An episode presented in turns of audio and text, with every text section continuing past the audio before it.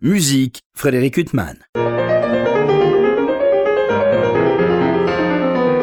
Bonjour Frédéric Huttman au micro, j'ai le plaisir de vous retrouver pour un nouvel entretien. Aujourd'hui j'ai l'immense plaisir de recevoir euh, François Mosqueta. Bonjour. Bonjour Frédéric. Je vous reçois à l'occasion euh, de deux événements euh, en particulier. On pourra parler de bien d'autres choses au niveau musical, pianistique, puisque vous faites l'ouverture le 15 juin prochain du 18e festival Les Pianissimes à Saint-Germain-au-Mont-d'Or, donc un village près de Lyon, avec un programme, on le disait hors micro, beau programme euh, bien classique, euh, puisqu'on y trouve Bach, Mozart, Debussy, Chopin. Euh, on va en parler. Et puis un autre spectacle qui lui promet énormément également, que vous donnerez aux côtés de cet immense comédien qui est Michel Vuillermoz, de la comédie française, comme on dit.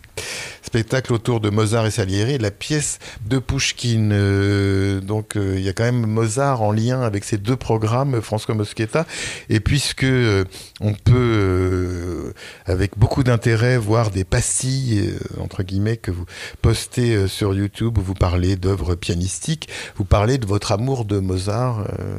Est-ce que c'est parallèle à ce spectacle avec Vuillermoz, ou alors c'est un amour bien plus ancien? Oh non, c'est pas un amour très ancien, et d'ailleurs, en fait, j'ai conçu un seul en scène sur, sur Mozart dans lequel justement je parle de mon, rapport, de comment j'ai découvert Mozart, comment je me suis mis à le jouer. Euh, voilà, donc ça c'est, ça c'est on va dire une, une création 2023. Euh, et le spectacle s'appelle Gang Wolf. Et donc euh, c'est plein d'anecdotes et puis aussi des choses plus personnelles. Donc finalement, bah, Mozart est, est, rentré dans ma vie et aussi via Janine Rose qui m'a contacté pour ce Mozart et Salieri. Euh, avec euh, voilà ce, avec ce spectacle. En fait, on va faire une adaptation musicale de la pièce de Pushkin, qui est une petite pièce qui dure une demi-heure. Et en fait, on, a rajouté euh, on a enlevé des petites choses, on a rajouté beaucoup de piano, beaucoup de musique, euh, voilà. Donc euh, ça va être une, manière d'amener le piano dans le, dans le théâtre et puis le théâtre euh, dans la musique. Spectacle qui sera donné à l'auditorium Saint-Pierre des Cuisines dans le cadre du festival de Toulouse le 11 juillet prochain, au Théâtre des Champs-Élysées le 12 novembre prochain dans le cadre des concerts du dimanche matin. Justement, organisé par euh, Janine Rose. Quand on voit les œuvres euh, qui sont mises au programme de ce spectacle, donc il y a des extraits des variations sur À vous dirais-je maman, l'Adagio Köchel 540 que vous jouerez du reste euh, dans le cadre des pianissimes le 15 juin prochain, la fantaisie Köchel 374 et une gigue Köchel 574 qui est une œuvre magnifique qu'on entend très rarement. Oui, c'est une toute petite virgule en fait. Donc c'est assez rigolo, c'est une pièce très virtuose qui dure euh, une minute euh, ou deux, quoi, qui est, vraiment très courte et qui est assez, euh, assez marrante. Quoi. Et alors ce programme musical qui est intégré, j'imagine, dans la pièce qui est donnée avec Michel Villermoz, sont des œuvres que vous avez choisies vous ou vous avez choisi ensemble On a choisi ensemble. On a choisi ensemble, en fait, comme le, le projet est, est arrivé par Xavier Carrère, qui est, euh, qui est producteur à France Musique et qui est un grand mordu de Mozart. On avait fait un travail de présélection avec lui parce que est, est vraiment c'est un érudit de Mozart. Euh, donc j'ai appris plein plein de trucs avec lui, c'était super. Et ensuite on a on a travaillé avec euh, voilà avec Michel sur la sélection des pièces pour vraiment apporter un contrepoint aussi à la pièce de Pushkin. Qui, voilà, donc grosso modo la pièce fait une demi-heure et il y aura une, une demi-heure de musique. Mais au départ, c'est Michel Villermoz qui avait eu l'idée de cette pièce. Oui, je crois que c'est lui qui avait euh, l'idée puisqu'il l'avait montée euh, dans un atelier de théâtre et il avait gardé en tête euh, voilà, de, de, pouvoir le, remonter cette pièce. Et, et voilà, donc avec Janine Rose, ils ont, remis ça euh, sur le tapis. Vous parlez de votre amour récent pour Mozart. Moi, j'étais il y a quelques temps à un concert euh, d'orchestre de Paris, puis il y avait une femme qui était là et il devait y avoir un concerto pour piano de Mozart euh, par un de vos confrères, et puis elle dit ah mais moi j'aime pas Mozart. Et puis moi je pensais que tout le monde aimait Mozart. et, ça m'a à la fois intéressé, intrigué. Euh, est-ce qu'il y a des gens justement qui viennent vous voir euh, en vous disant moi j'avais un préjugé sur Mozart, une musique enrubannée, etc. Euh, et puis finalement c'est pas ça du tout? Ah ben moi je, fais, je, faisais partie de ces gens-là complètement. J'ai trouvé ça plan-plan, cucu, gnangnan, c'est ce que je raconte dans mon, dans mon spectacle. Et finalement, j'ai trouvé petit à petit des accès pour me laisser toucher par cette musique. Parce que bah, c'est toujours. euh, je trouvais qu'il y avait quelque chose toujours attendu. Ça, ça, ça commence dans une tonalité, ça finit dans la même tonalité. Il y a des, voilà, un langage qui est, euh, qui est très, euh, très pur. Et moi, au contraire, j'ai- j'aime beaucoup, par exemple, le jazz, donc la complexité harmonique. Je suis, je suis fan de, de Prokofiev, euh, Scriabine, Rachmaninoff euh, Ravel, Debussy, Messiaen. Euh, J'aime cette, cette richesse et cette variété dans, dans- dans- dans l'harmonie. Et euh, du coup, je voyais peu d'intérêt à jouer Mozart. Voilà. Et petit à petit, ben, euh, ben, je me suis euh, plongé dans cet univers. Et, voilà. Et plus je le découvre, plus je le rencontre, en fait, plus je l'apprécie. Parce qu'il y a aussi ce problème de. Du fait que Mozart, c'est un immense. euh, c'est un, génie. Dès qu'on parle d'un génie, les gens citent Mozart, et dès qu'on parle de Mozart, les gens disent que c'est un génie. Et donc, pour un, pi- un- un pianiste, c'est hyper impressionnant de s'attaquer à la musique d'un- génie, quoi. On se sent vraiment tout petit, complètement démuni. Euh, Qu'est-ce qu'on va faire de cette musique, etc. etc. Puis, il y a, quand même un passif. euh, qui est pas le même que voilà qu'avec Messiaen par exemple. Et tout au long de vos études euh, au CNSM, avant, au CNSM, vous étiez avec euh, Michel Béroff, Marie-Joseph Jude, et puis dans vos études euh, avant, c'est une musique que vous avez peu jouée, Mozart? Peu joué, en fait je, l'ai je, travaillé, mais je crois que je l'ai je l'ai jamais joué en concert. Jusqu'à récemment. Donc c'est quelque chose que je travaillais au même titre que voilà que les études de Chopin, que voilà autre chose, mais c'était plutôt pour moi un voilà un moyen d'étudier, d'approfondir le, voilà le langage, euh, tout ça, mais c'était pas une musique que je jouais en concert.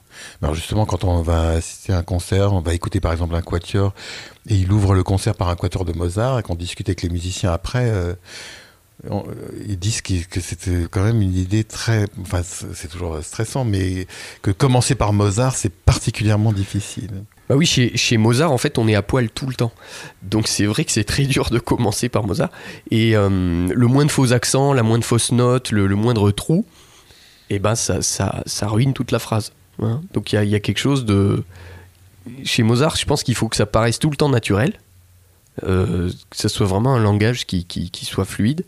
Mais pour donner cette impression de naturel, en fait, ça nécessite une sorte de travail de, fourmi, d'orfèvre pour... euh, pour tout équilibrer quoi. Et alors pour revenir à ce spectacle euh, dont les Toulousains auront la primeur le 11 juillet et puis les Parisiens euh, pourront y assister euh, le 12 novembre et on espère dans bien d'autres euh, villes euh, sans, sans rien trop nous dévoiler euh, vous alternez euh, piano et, et texte ou alors il y a parfois du le texte sous la musique sur la musique euh. Ben, c'est ça. Exactement. Oui, oui, c'est-à-dire qu'il y a, il y a, il y a, du, il y a une, vraiment une intrication entre le texte, c'est-à-dire le texte de Pushkin, le, le- le- le texte original, et la musique de Mozart, originale aussi. Donc le texte de Pushkin, c'est Mozart et Salieri. euh, euh, et, et votre euh, spectacle s'appelle Mozart et Salieri, l'empoisonnement avec un point d'interrogation, d'après Alexandre Pushkin. Bien sûr, il y a, quand on pense à Mozart et Salieri, on pense inévitablement à Amadeus, Amadeus. Forman. Euh, c'est un film que vous aviez vu en Je- temps. Et... Je l'ai vu il y, a, il y a très longtemps. Je crois que j'étais, euh, je crois que j'étais à l'école primaire. Voilà. Donc j'ai un vague souvenir de ce film. Et, euh, et finalement, le- l'idée de ce spectacle, c'est aussi de rendre hommage à Pushkin parce que euh, le film, c'est c'est l'adaptation de la pièce de Peter Schaeffer, qui ne parle jamais de Pushkin. Tout à fait. Et Milos Forman ne, ne cite jamais Pushkin. Et quand vous lisez la première scène du bouquin, eh ben, en fait, c'est la première scène d'Amadeus. Donc l'idée, c'est aussi de rendre hommage au texte. Euh, et puis, bah, de toute façon, euh, voilà, ce texte, c'est une légende. hein, donc, euh, il n'y a jamais eu euh, ce type de, rivalité ou de ça. C'est une invention complète et c'est génial. hein, euh, mais voilà, l'idée, c'est de, remettre un peu euh, de la fraîcheur, je dirais, dans le, euh, ouais, dans ce texte et de la et puis de la musique et de placer cette musique aussi dans un cadre qui est différent de celui euh, dans lequel on peut l'entendre euh, habituellement. Alors je, je le disais euh, tout à l'heure qu'on peut vous voir dans des, des, passages, je sais pas comment on dit, j'ai utilisé le mot pastille qui est peut-être Mm. inapproprié, mais qui permet de voir que c'est une durée euh, justement assez brève et très intense, puisqu'à la fois vous parlez et puis après vous, vous jouez, euh, vous expliquez d'abord et puis après au piano on peut voir euh, effectivement toucher l'œuvre de près. Comment c'est venu cette idée de faire ça? En fait, c'est venu pendant le confinement. Là, Disons que quand j'ai terminé mes études au conservatoire, je préparais un concours international et 15 jours avant, boum, confinement. Et donc là, ça a été, euh, je dirais, l'occasion de se vraiment de se poser la question de qu'est-ce que je veux faire du piano. Et, euh, et donc c'est là où finalement c'est, bah, des choses que j'avais déjà, euh, des envies que j'avais déjà en moi avant ont pu prendre le temps d'éclore. Et donc notamment cette envie de rendre la musique accessible à tous, c'est-à-dire de créer un marchepied, si vous voulez, euh, pour euh, permettre à, à tout le monde au public le plus large euh, d'avoir accès à ce langage. Parce que je me disais finalement je travaille mon piano et j'ai mon voisin qui est de l'autre côté du mur, qui est en télétravail. Il n'a aucune idée de ce que je fais, de ce que je joue. Et donc il faut... Il râle pas Non, non, il était, il était très sympa. C'était mon voisin de l'époque, euh, très sympa. Mais il, il, il n'est pas dans cet univers, il n'a pas idée de ce, que, de ce que je fais. Et donc il faut aussi pouvoir lui, euh, parler à ce, à ce public et, donner accès à ce, langage. Et donc c'est comme ça qu'est née la chaîne YouTube qui s'appelle Un pianiste qui parle. Et d'ailleurs, je vais reprendre les vidéos là avec un, un, format un petit peu différent, mais qui peut être intéressant. Je peux, je peux pas trop vous en dire pour l'instant, mais j'ai un tournage à Toulouse, à la Logrin, le, le 23 mai. On attend avec impatience de pouvoir euh, le voir. Donc on peut s'abonner à cette chaîne euh, Exactement. YouTube, euh, François Masque- Masquetta. Et alors vous- là, jusqu'à présent, vous avez choisi Rachmaninoff, Debussy, Scriabine et d'autres. et donc c'est au gré de vos goûts ou alors au gré de ce que vous dites les gens peuvent attendre ou... Non, c'est plutôt. bah déjà, il faut que ça rentre dans le format, donc c'est des, c'est des, Vous n'allez pas jouer les variations. Goldberg. Non, parce que je, je pense que euh, les gens vont regarder 30 secondes de la vidéo, puis après, euh, basta. Non, l'idée, c'est vraiment de trouver des petites pépites. Euh, Il y a de quoi faire. euh. oui, il y a de quoi faire. Dans le, ré- le répertoire est tellement immense qu'il y y y a vraiment de quoi faire. Mais voilà, c'est juste des. Moi, ce que je trouve chouette, c'est que je peux aller piocher voilà, une petite pièce, et puis j'explique, voilà, je, je donne quelques clés de clés d'écoute. Je dis voilà, ça c'est pourquoi ça, pourquoi ça me touche, pourquoi c'est. Et puis c'est que mon avis. hein. Les gens sont pas obligés d'être d'accord, et puis des fois ils le disent en commentaire. Et alors vous avez aussi, euh, vous faites ça aussi en public, euh, vous organisez des concerts. euh, Oui, oui, en fait, c'est venu de là. C'est-à-dire que euh, une fois que j'ai fait ça euh, sur YouTube, bon, je présentais déjà les concerts avant. C'est-à-dire, que je, comme je suis toulousain, euh, certains amis m'appellent Fran Francky Lachach. eh bien, ça a été assez naturellement que ben, j'ai conçu une forme où la parole s'intègre vraiment à la musique. Voilà. Donc euh, j'avais fait un spectacle, un premier seul en scène sur Scriabine, qui est un de mes compositeurs préférés. Euh, c'est vrai que voilà, c'est un compositeur russe, assez pointu, mystique, un peu mégalo, euh, hypersensible. Oui, enfin, C'était pas euh, forcément super vendeur. pointu, je suis d'accord, mais il y a quand même une période où sa musique descend de Chopin, puis après ça va vers un univers effectivement très moderne. Mais c'est ce que je racontais dans le spectacle. Mais c'est quand même un compositeur qui est pas hyper connu du, oui. du- du grand public. Et puis le contexte euh, étant ce qu'il est, euh, les programmateurs ont dit bon écoute euh, peut-être joue du Mozart. Voilà, c'est bien, Ah oui. ça plaît à tout le monde. Et moi j'ai dit bah non, moi, je suis je suis pas dans ce monde-là. Mozart c'est pas pour moi. Moi je joue Rachmaninoff, je joue des trucs lourds quoi. Je vais pas me mettre tout à coup à jouer du, du Mozart. Et puis finalement, bah, c'est comme ça que j'y suis, suis rentré d'une certaine manière. Et puis voilà, maintenant je trouve ça passionnant et j'ai créé vraiment un, seul en scène qui est, euh, qui est vraiment conçu en fait comme euh, euh, du stand-up.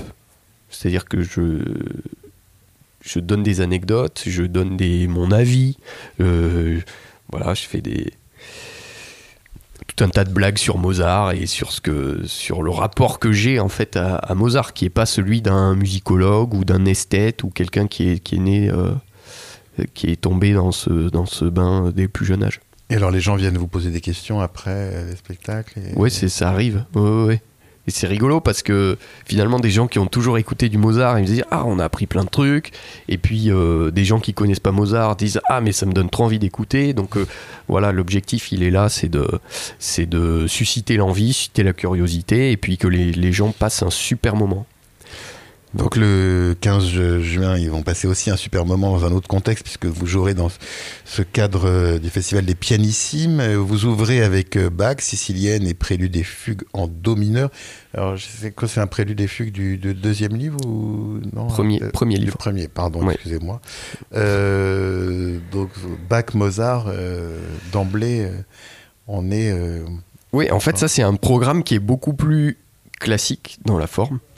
Euh, en fait, c'est Olivier, Olivier Boulet qui m'a sollicité pour qui est l'organisateur de voilà, qui est le euh, directeur euh, artistique, un des deux directeurs artistiques du festival, et il m'a sollicité pour un récital plus, euh, je dirais plus traditionnel, ce qui est mon, je dirais mon métier de base, qui est d'interpréter la musique. Donc je, suis flatté qui me, me demande de, voilà, de, un récital plus, plus traditionnel.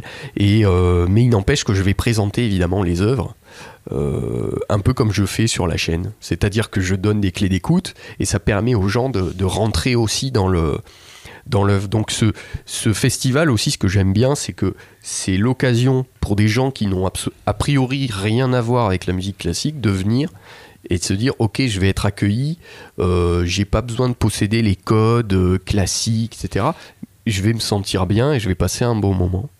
Et c'est ça que j'aime bien avec Olivier, c'est que il, choisit aussi des gens selon euh, ses propres critères. Quand ça lui plaît, quand il est touché, ok, il prend.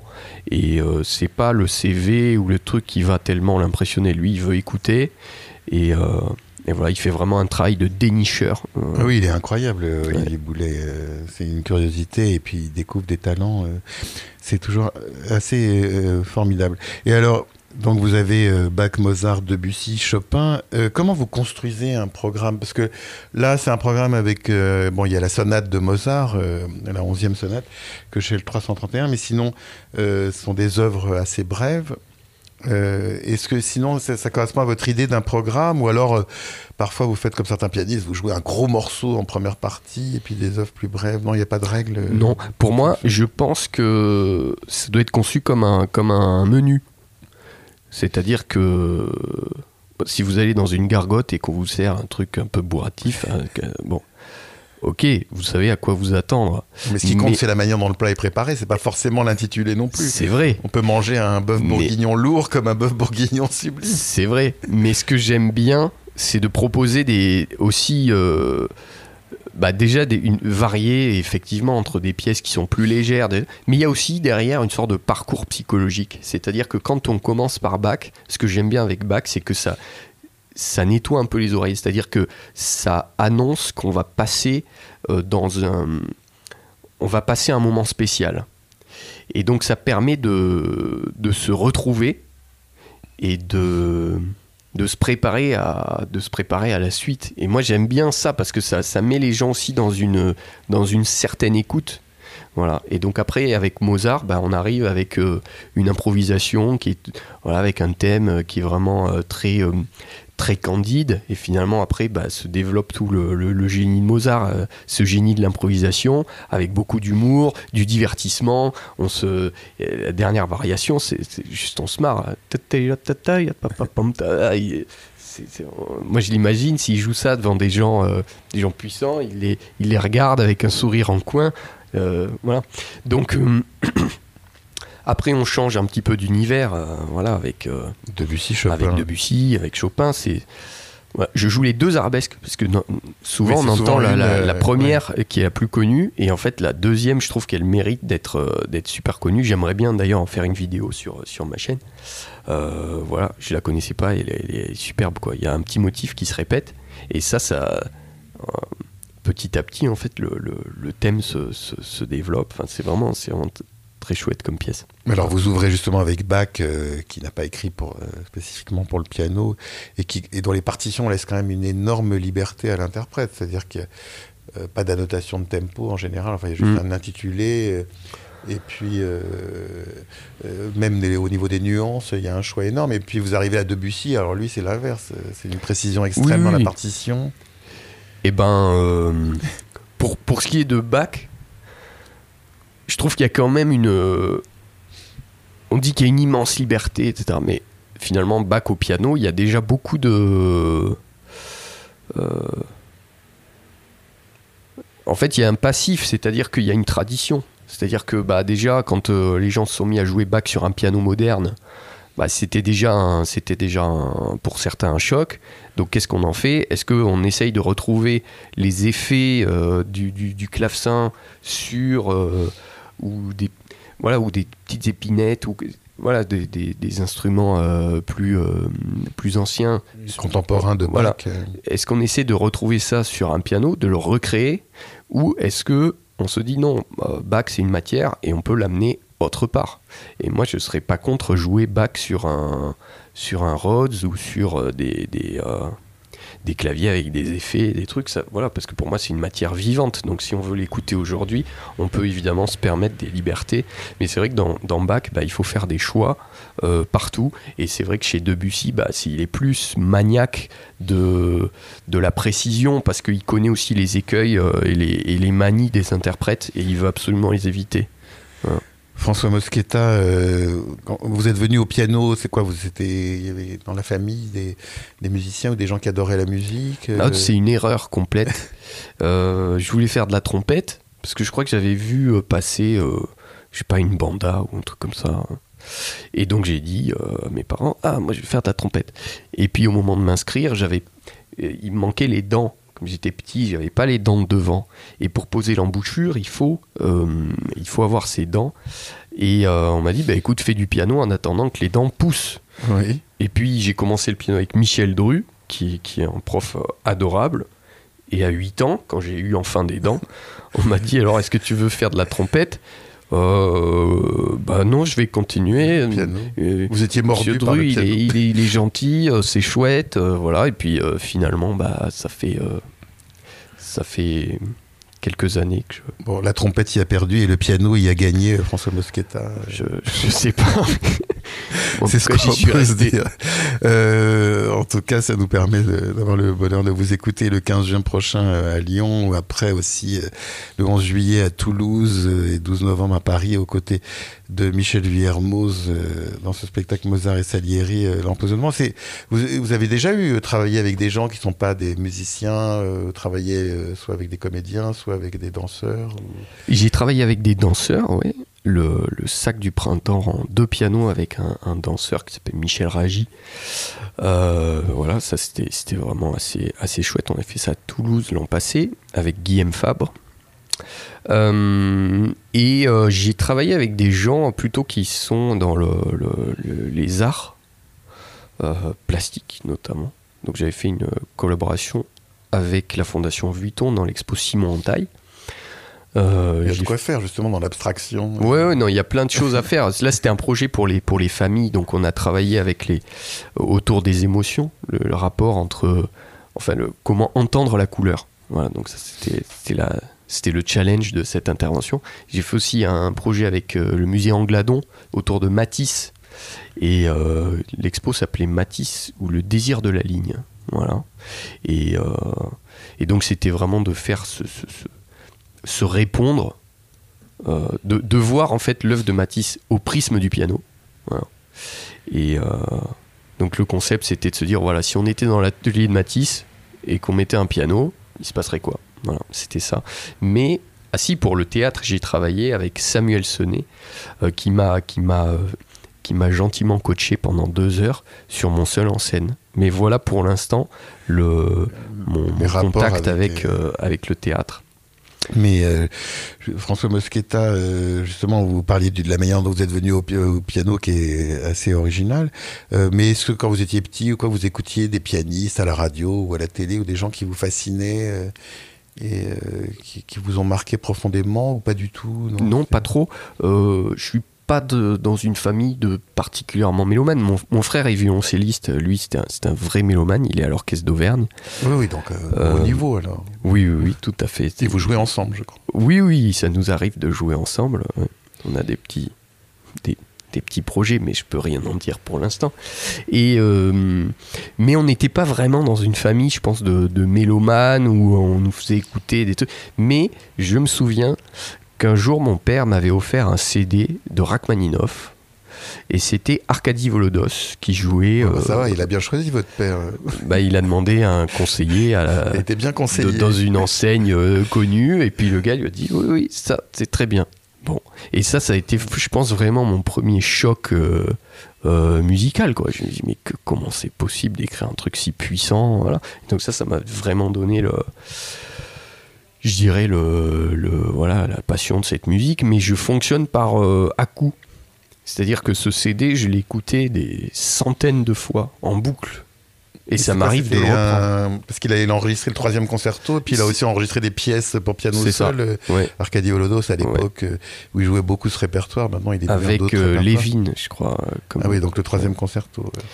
et, euh, Et et voilà, mais je, fais- je fonctionne comme une sorte de, de, de- de- d'enfant à qui on fait découvrir les dinosaures. Donc il- pendant, euh, pendant six mois, ça, ça va être passion dinosaure. Et puis ensuite, ça va être je, je- je ne sais quoi, les, les, les- les plantes vertes, et puis les, les- les moteurs de, de- d'avion, et puis etc., etc. Et donc je fonctionne un peu comme ça avec les, les compositeurs. Voilà. Vous n'avez jamais eu l'occasion de rencontrer Arkady Volodos et de lui dire, justement. que- Non, j'ai jamais eu euh, l'occasion. Ça serait bien trop euh, impressionnant pour moi de le rencontrer. Bon, écoutez, ça, on, on vous souhaite à tous les deux que ça vienne. euh, outre le fait que c'est un pianiste extraordinaire, c'est un- une personne euh, aussi euh, d'un abord euh, formidable. Alors, on va revenir à vous, François Bosqueta, euh, mais c'est vous qui avez parlé d'Arcadie Volodos et à ce spectacle Mozart et Salieri, l'empoisonnement, parce que comment, comment vous travaillez avec Michel Villermoz Chacun lance des idées, parce que lui, s'il a eu cette idée, c'est qu'il il aime particulièrement la musique aussi, c'est pas tombé par Ah hasard. oui, lui, il est, il est, il est fanat de musique. Et il est d'ailleurs, il, il- enfin, il connaît plein de trucs. Donc c'est hyper agréable de travailler avec lui. On- comment on fait? Ben, On prend le texte, on travaille dans le dur. hein. C'est-à-dire euh, cette partie-là, bah tiens, moi j'imagine bien euh, ce truc, on pourrait jouer ça. Euh, et lui me dit ah oui, mais ça serait intéressant ju- justement de pas jouer un truc sérieux, mais de prendre le contre-pied avec les variations. Et puis le truc sérieux, on va le mettre justement plutôt à tel endroit. Qu'est-ce que t'en penses? Ah oui, mais si on fait ça, qu'est-ce qu'on joue là? Etc. Donc on travaille vraiment, on est dans un travail de, de création, de voilà, de, de mise en musique en fait de la pièce. Oui, en même temps, vous faites des métiers qui sont tellement euh, différents. Je- justement, quand on discutait avec un comédien, j'avais discuté avec Stéphane Varupen, qui est aussi à la Comédie Française, qui lui est musicien et comédien, mais lui, il est tromboniste. Mhm. Il disait qu'au départ, quand il s'est orienté vers le jeu d'acteur, il était complètement paniqué parce que quand il étudiait le trombone, il avait une partition justement avec euh, des tempos, euh, une temporalité que vous avez, tandis qu'un acteur, lui, il est livré à lui-même. Il disait, mais j'étais paniqué parce que j'étais avec le texte, je savais pas comment je devais le dire, je savais pas à quel tempo je devais le dire. euh, et justement, c'est c'est quand même des métiers euh, pour ça qui sont euh, vraiment très distincts. Ben, Vous avez pu en parler avec Michel Vuillermoz ou lui parce qu'il a une grande liberté que vous vous n'avez pas quand vous jouez euh, justement ces œuvres de Mozart que vous jouez à ses côtés. Hmm, on n'a pas trop parlé de ça en fait, ça s'est fait de manière très spontanée, donc on n'a pas encore abordé le, le côté euh, euh, interprétation du texte, etc. On l'a pas encore, euh, encore fait, on a fait ça dans le, au fil du... et On s'est pas vraiment posé encore cette, euh, ce genre de questions, mais certainement que ça, ça, ça Je ne veux pas vous obliger à vous les poser. Non, non, mais ça Non, viendra certainement parce que, il- il- effectivement, là, je mets le pied dans le, le- le monde du, voilà, du, du théâtre. Oui, et puis Et, j'y mets les, les- les euh, deux pieds parce qu'il va falloir quand même donner la réplique à Michel Vuillermoz. Moi, quand j'y pense, des fois, je me dis, mais c'est une dinguerie, euh, cette affaire. hein. Je, je me retrouvais pour la première fois à donner la réplique euh, Oui, en même temps, vous êtes porté acteur, par quoi. un immense comédien. Limite, c'est peut-être C'est euh, peut-être mieux, plus vrai. intimidant, mais c'est peut-être plus simple que si vous étiez avec un acteur de seconde catégorie. Ah, Peut-être, je, je, je sais pas, mais c'est vrai que voilà, en tout cas pour moi c'est un super challenge et euh, et voilà petit à petit mon parcours m'amène euh, de plus en plus dans les dans le côté théâtre, voilà. Bon, écoutez, c'est formidable. En tout cas, on a grande hâte de vous écouter. euh, Donc, le 15 juin, dans le cadre des pianissimes euh, à Saint-Germain-au-Mont-d'Or, euh, village proche de Lyon. Et puis le 11 juillet à Toulouse, avec cette création de ce spectacle Mozart et Salieri avec Michel Villermoz, spectacle qui sera redonné le 12 novembre prochain au théâtre des Champs-Élysées. Donc, quand même, vous choisissez bien vos lieux. François Mosqueta, ou- enfin c'est eux qui vous choisissent, mais Bah là en l'occurrence, oui, en l'occurrence c'est eux qui ont voilà qui m'ont choisi et j'en suis suis ravi. Mais c'est vrai que euh, sur ces trois dernières années, j'étais beaucoup plus dans le la, mise en place des projets. Donc euh, voilà, euh, les, les deux seuls en scène, un projet pour les, pour les familles qui s'appelle le mystère de la boîte à musique. Donc ça c'est un projet qu'on a fait avec la soprano Amélie Raison à la scène musicale. Euh, les projets donc Et- avec quel les musées. répertoire avec Amélie Raison? Oh, il y y a de tout. Ça va de, de euh, Poulain, Roussel, euh, euh, Scott Joplin, Mozart. Enfin, il y a, y a- y a un peu de tout. Vivaldi. Enfin, voilà. Et donc, c'est vrai, voilà, sur les trois dernières années, été beaucoup plus euh, là-dedans. Et maintenant, il va falloir que euh, ces projets puissent euh, se, se diffuser plus largement. et voilà. Eh ben, on attend tout cela avec impatience, François Mosqueta. Puis on peut, en attendant, regarder votre chaîne YouTube et découvrir plein de choses sur des compositeurs qu'on croit connaître, et des œuvres qu'on croit connaître aussi et qu'on redécouvre et découvre avec vous, François Mosqueta. Il me reste à vous remercier infiniment d'avoir été mon invité. Merci à vous. Pour illustrer cet entretien avec le pianiste François Mosqueta, je ne peux vous proposer de l'écouter interpréter une œuvre dans la mesure où il n'a pas encore enregistré de disque. En revanche, puisqu'on a beaucoup parlé de pédagogie dans cet entretien, je vous propose d'écouter un immense pédagogue, immense chef d'orchestre, immense musicien, Leonard Bernstein, qui dirige l'Orchestre national de France euh, aux côtés de Mstislav Rostropovitch euh, dans une sublime interprétation de Shelomo de Bloch. Je vous souhaite une très belle écoute de cette œuvre, une bonne fin de soirée sur RCJ.